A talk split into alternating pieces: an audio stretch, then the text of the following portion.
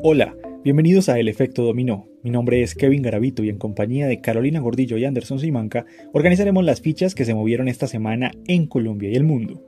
En el capítulo de hoy, las dudas que deja el logro de matrícula cero en Colombia, los pájaros de verano tirándole a las escopetas, la guerra en Gaza no cesa, Instagram encontró su nuevo público objetivo, peligrarán las curules de los congresistas de las FARC, iniciamos.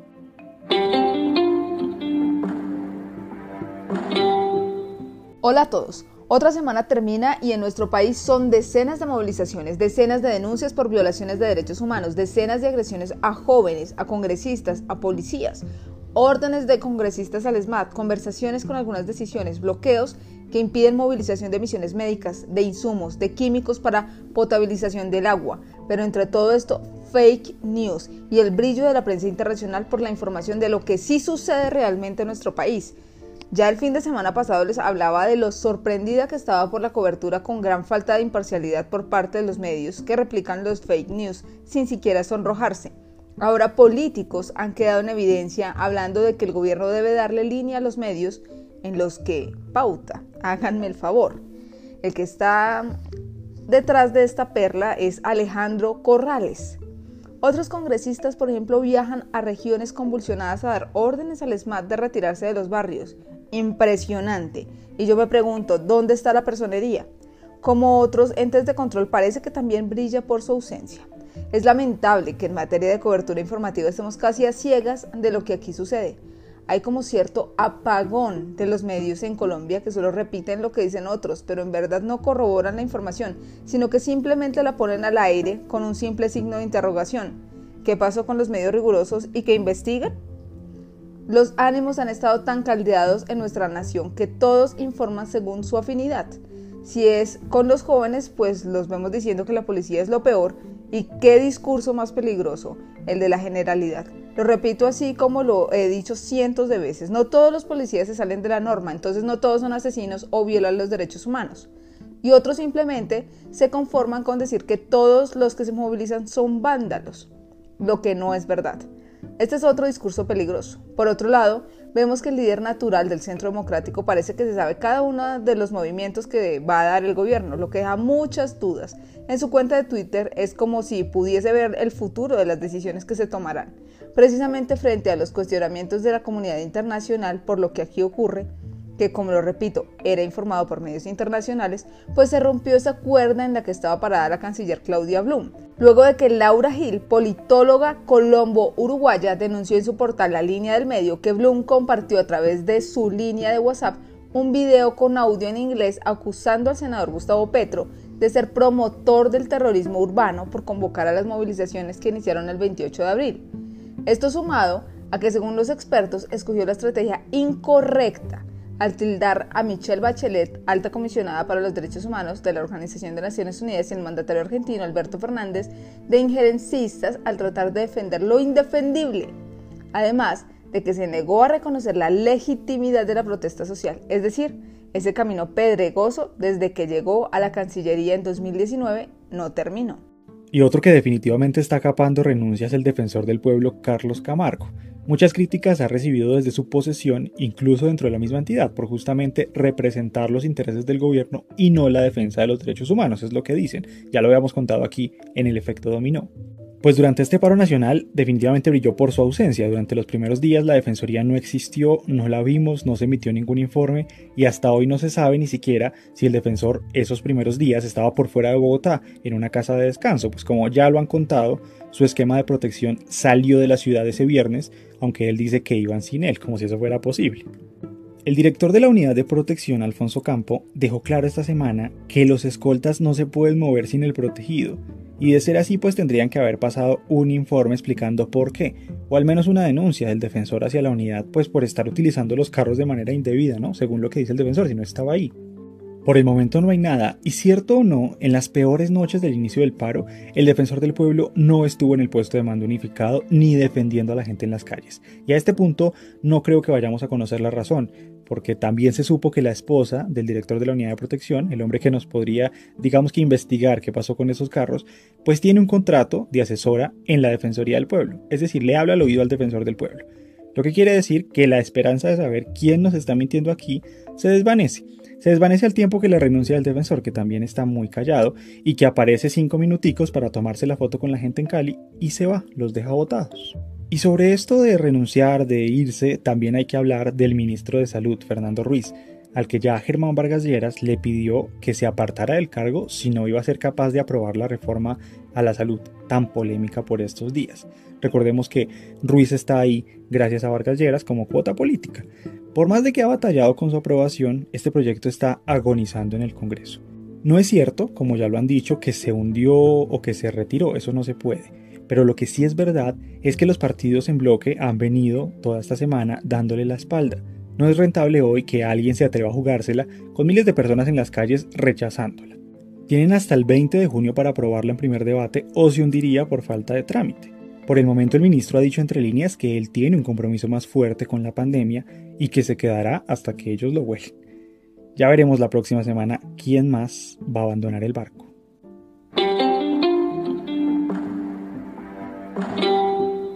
Ya les decía al inicio que el líder natural del Centro Democrático pues podía hablar del futuro inmediato y es que en su cuenta de Twitter colgó un mensaje catalogado como urgente y precisamente se refería a la gratuidad de universidad para estratos 1, 2 y 3. Aparte de impuestos y respaldo a la autoridad, también se refería ahí a eso. Pues no pasó mucho tiempo para que el gobierno tomara una decisión sorpresiva. Matrícula cero para estrato 1, 2 y 3. Ahí, qué increíble. Pero bueno, entonces en medio de las negociaciones, queremos creerlo, los estudiantes lograron que luego de muchos años de lucha pues por este punto, por fin permitieran que los estudiantes tengan un alivio para el pago de sus semestres y un subsidio para lo que en este necesiten. Esta fue una de las decisiones más importantes de la semana que comunicaron la ministra de Educación y el presidente Duque. Pues esta es una decisión que arranca aplausos de la galería, pero que sobre todo nos deja muchas dudas sobre la mesa. La más clara es su duración en el tiempo. ¿Cómo vamos a garantizar que no se trate de pañitos de agua tibia para mostrar voluntad política momentánea? Porque es que además escuchamos a la ministra Angulo toda esta semana haciendo ronda de medios, pero nunca aclaró cuánto va a ser el presupuesto asignado para eso o de dónde va a salir. O también por qué los escogidos son estudiantes de estratos 1, 2 y 3 en vez de utilizar el CISBEN como es natural, que se supone que es lo que de verdad caracteriza a la población en situación de pobreza para acceder a estos beneficios. En fin, un montón de dudas que como es apenas obvio, pues los estudiantes que siguen en las calles se pronunciaron, reaccionaron a esta noticia. Esta por lo menos es la voz de Cristian Serra, representante estudiantil del Consejo Directivo de la Universidad Externado de Colombia y secretario general de la CRES. Escuchemos. Nosotros como asociación vemos con bastantes dudas los pronunciamientos del gobierno nacional en la medida en que en años anteriores ya se ha pronunciado al respecto y ha dicho cosas que en realidad no ha cumplido sobre la matrícula cero. Adicional de eso vale la pena decir que habla de reasignación presupuestal y no sabemos de dónde va a sacar precisamente esa plata precisamente para dar eficiencia y dar esa garantía. Pero además es importante decir que eso es un triunfo del movimiento estudiantil y no una dádiva del gobierno nacional. Eh, en años pasados nosotros ya lo hemos venido exigiendo y ahí sí no lo ha hecho. Eso demuestra simplemente que no ha habido voluntad política para hacerlo. También vale la pena decir que nosotros tenemos otras peticiones adicionales de esas, como es la negociación de urgencia con el pliego de emergencias del Comité Nacional de Paro, pero además otro tipo de cosas que nosotros hemos pedido reiteradamente, como lo es condiciones en las universidades públicas para poder asistir en alternancia eh, eh, precisamente a recibir clases presenciales, pero además otro tipo de situaciones como otras normas que se han presentado que son sumamente nocivas, como lo es el proyecto de reforma del ICETEX, que es la ley 417, eh, que en últimas acentúa el modelo de endeudamiento hacia los estudiantes de las universidades privadas. Justamente por eso y ante tantas dudas sobre este, entre comillas, beneficio, también preguntamos a Andrés Felipe Mora, director del Centro de Pensamiento en Políticas Públicas de Educación Superior de la Universidad Nacional, si este anuncio del gobierno va más allá de un tema coyuntural o cuál sería una solución real que resuelva los problemas de fondo en el sistema educativo colombiano. Esto fue lo que nos dijo.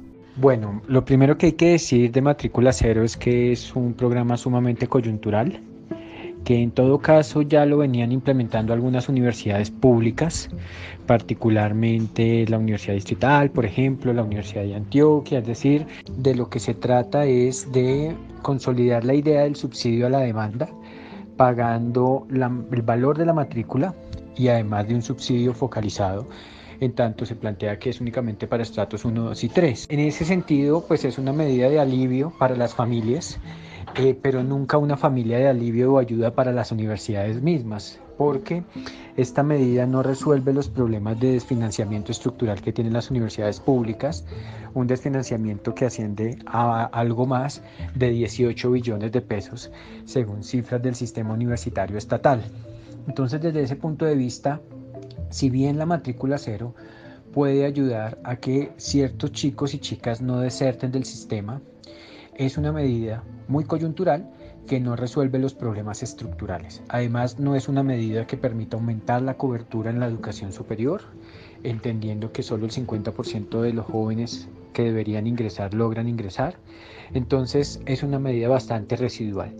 Lo otro es que es una medida que el gobierno ha planteado con bombos y platillos. Eh, pero que está solo prevista para el siguiente semestre, segundo semestre del 2021. Luego tampoco es permanente. ¿sí? Para eso se necesitaría expedir una ley y eso pues sería un elemento más de discusión en eh, Colombia en relación con la matrícula cero, particularmente una discusión con las comunidades académicas, las comunidades universitarias. Entonces esa sería la visión. Pues los costos del programa no son tan claros.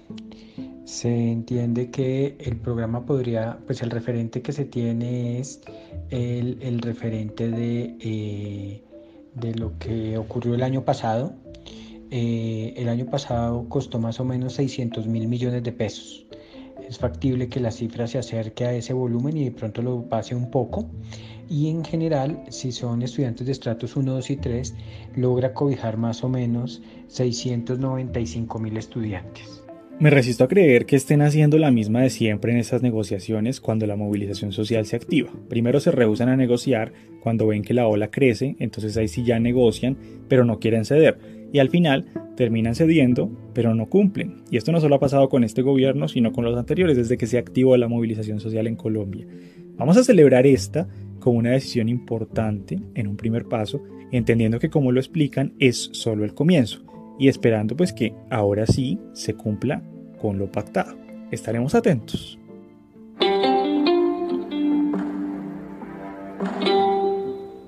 Y continuamos con una noticia muy importante de esas que no tuvo el cubrimiento que se merecía porque el paro pues está por encima de todo y lo entendemos. Es la noticia de las FARC ante la JEP aceptando que sí secuestraron a cientos de personas para luego cobrar rescate por ellos y que eso se volvió eh, una de sus principales fuentes de financiación. Algo que parecía imposible que aceptaran hace inclusive algunos meses y que se reveló en un documento esta semana donde queda claro que allí también aceptan que mantuvieron secuestrados a políticos, a soldados, a policías para presionar al gobierno y así canjear a esos rehenes por guerrilleros encarcelados. También cuentan cómo retuvieron a muchos civiles y a funcionarios públicos para reafirmar un control social y territorial en ciertas zonas del país. Hoy, los exmiembros de las FARC dicen ser conscientes del dolor y de todos los traumas que causaron en las víctimas y sobre todo el temor, la zozobra y la desconfianza que generaron en la población civil. Así las cosas, y con esta aceptación de esos cargos, la pregunta también que queda en el aire es ¿cuál es el camino a seguir? Pues está claro que por la verdad es que empieza la justicia, pero hay varias dudas, como usted dice, Kevin, sobre el camino a seguir. La mayor es sobre si los excomandantes de las FARC podrían perder su curul en el Congreso tras esta importante y atroz confesión. Pero recuerden que por ahora ellos están blindados porque este es un proceso que hasta ahora empieza y falta determinar las sanciones que deben enfrentar por esos delitos cometidos durante la guerra. Mientras se surte esa investigación en la Justicia Especial para la Paz, ellos pueden seguir en sus cargos hasta definir la condena. Pero hay que tener en cuenta que según el acuerdo firmado entre el gobierno y la guerrilla, Ahora, pues partido político no se pueden inhabilitar en el ejercicio político, ni en el Congreso, ni su partido. Y eso no se puede modificar, porque ellos no han reincidido o incumplido con lo pactado. Además, recordemos que el partido tiene derecho a cinco curules en el Senado y cinco en la Cámara hasta el 2026.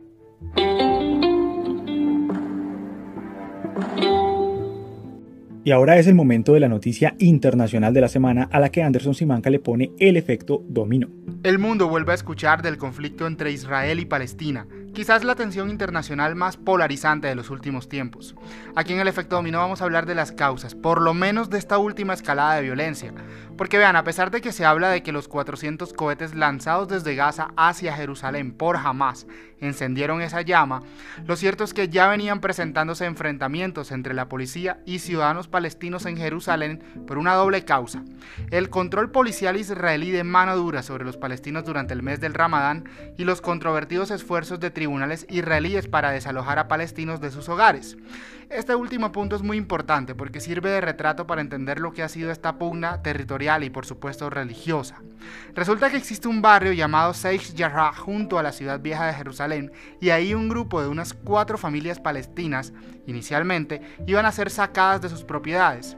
Una fuente experta en el terreno, sin embargo, me confirmó que en total serían 38 familias, es decir, más de 200 personas las que saldrían perjudicadas. ¿Por qué? Bueno, porque esta área es de disputa legal. Palestinos que viven en esos edificios desde 1948 hoy se enfrentan a una ley que permite a los judíos reclamar esas tierras que antes de esa fecha les pertenecían a ellos. La cascarita del asunto es que esa misma ley no permite a los palestinos reclamar otras propiedades que tenían antes de la creación del Estado de Israel en Jerusalén Oeste. Es decir, una doble vara para medir una misma situación. Hay quienes dicen que este tipo de leyes son discriminación positiva en favor de los israelíes en el marco de un plan de Benjamín Netanyahu, primer ministro de Israel para recuperar por completo esa zona. Con este contexto se genera la violencia que vemos hoy y que es condenable y que parece que tomó a la comunidad internacional además por sorpresa. El mismo Joe Biden no sabe qué hacer sin comprometer su posición frente a Israel y se avecina seguramente, como siempre, otro fracaso de Naciones Unidas para intentar poner orden y justicia por encima de intereses particulares.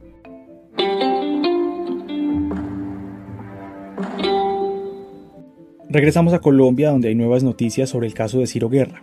Recordarán que el año pasado ocho mujeres lo señalaron de haberlas acosado y abusado sexualmente por lo menos una de ellas. Lejos de responder estas acusaciones, el director de cine se lanzó en contra de las periodistas que recopilaron estos testimonios. A través de todas las vías legales posibles, Ciro y su equipo han intentado de todo. Que no lo puedan nombrar, que borren el artículo, que revelen las fuentes, que rectifiquen o que hasta le den dinero porque según él dañaron su buen nombre. Finalmente, después de todo eso, hace algunas semanas el Tribunal Superior de Bogotá le ordenó a Catalina Ruiz Navarro y Matilde de los Milagros Londoño rectificar el artículo que escribieron, pero presentando más pruebas y entregando más información. Y así fue. Esta semana no solo anexaron chats, audios, fotografías y testimonios que comprueban elementos de tiempo y lugar, sino que sumaron una denuncia nueva, en la que una vez más este señor utiliza su poder en la industria para aprovecharse de sus colegas. Y la verdad es que tanto que se ha quejado Ciro Guerra porque no tuvo un espacio amplio para defenderse, pero esta vez tampoco fue capaz de responder las preguntas de Catalina y de Matilde. Un muy mal precedente. Esta justicia patas arriba. ¿Cómo es posible que Guerra haya demandado por un millón de dólares a las periodistas que adelantaron esta investigación? Incluso la FLIP indica que la solicitud es desproporcionada y que puede entenderse como una estrategia de intimidación y acoso judicial. Y viene a mi mente con este caso ese argumento de que el victimario siempre desenfunda todas sus armas para humillar a sus víctimas. Demuestra que tiene el poder, pero aquí la estrategia de las periodistas me emociona porque es la verdad la que está en juego. Y si tienen todas esas pruebas que ya expusieron, pues es triste lo que digan los jueces del caso, pero el mundo ya conoce y sabe qué es lo que realmente sucede. También es importante que mantengan el canal de denuncias abierto porque, como he dicho en repetidas ocasiones, las mujeres que han sido víctimas se tardan en denunciar, incluso años, porque tienen miedo. En este caso ya sabemos quién tiene sed de poder y dinero y quién tiene sed por justicia. Esperamos que en este caso también aplique el fallo de la Corte Constitucional que tumbó el régimen especial de responsabilidad de los periodistas por daños a causa de sus publicaciones y que los que paguen sean los verdaderos responsables de un delito y no el mensajero.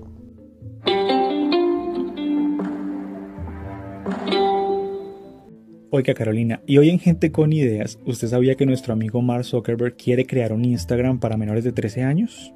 Pues el CEO de Facebook dice que no nos digamos mentiras, que hoy ya hay niños de 13 utilizando la aplicación y que lo único que se pretende es que no tengan que mentir sobre su edad al inscribirse y pues que los papás puedan tener mayor control y visibilidad, como ya hoy ocurre con el Messenger Kids, que es una extensión de Facebook también para niños.